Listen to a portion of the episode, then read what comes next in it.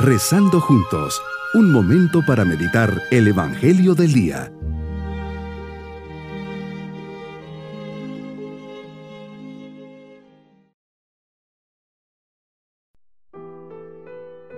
En este día sábado de la segunda semana de Adviento, les saludo pidiendo al Señor un corazón dispuesto a recibirlo en esta Navidad.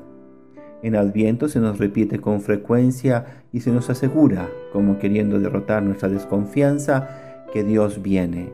Viene para estar con nosotros en cada una de nuestras situaciones, viene para vivir entre nosotros, a vivir con nosotros y en nosotros. Viene a llenar las distancias que nos dividen y separan. Viene a reconciliarnos con Él y entre nosotros.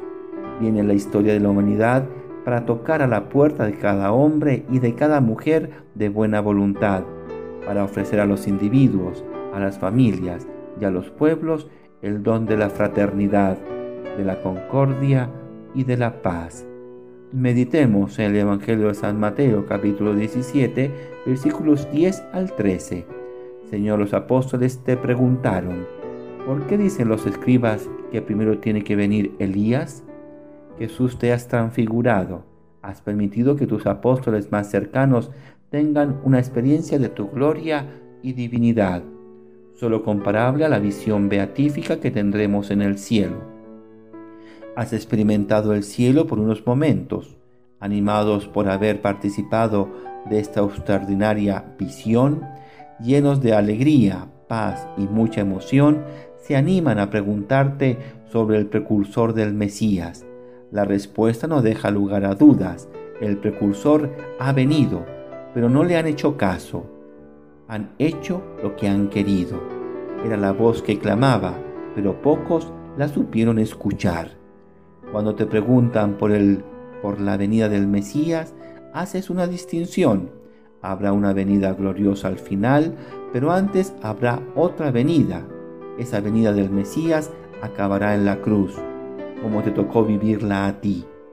Tu victoria se construye a través del sufrimiento. Por eso mismo tantos detalles que nos has dado con tu venida al mundo. Ya desde Belén te envuelven en renuncias y sufrimientos. Tanto tú como Juan, que te precedió, no serán reconocidos por tantos que les esperaban, porque éstos te esperaban de otro modo, más glorioso y triunfador. Juan es el profeta identificado con Elías que estaba destinado a preceder inmediatamente al Mesías a fin de preparar al pueblo de Israel para su venida. Estas líneas son pues una invitación a disponernos para tu llegada, Señor.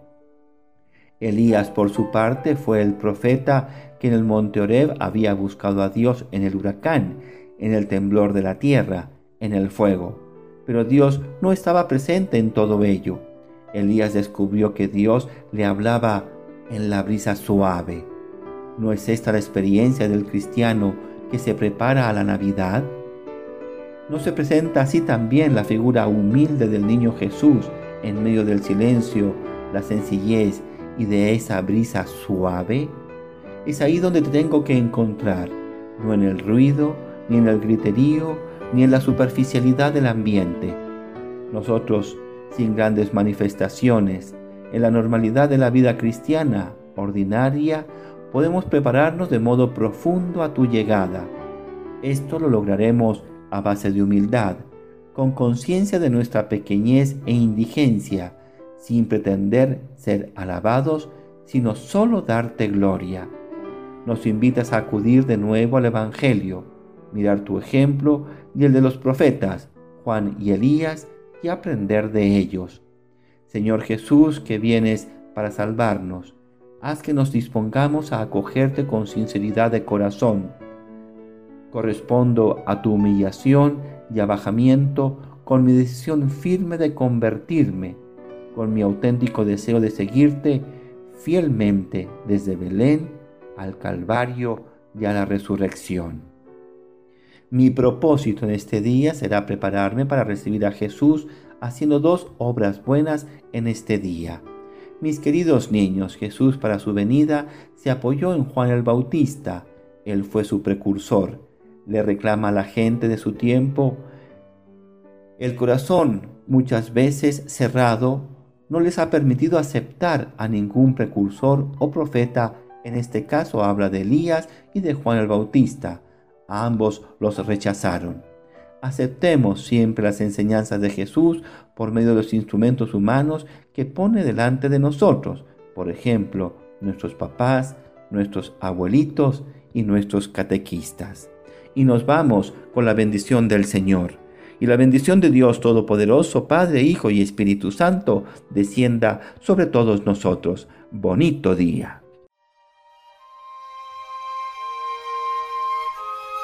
Hemos rezado junto con el Padre Denis Doren, Legionario de Cristo.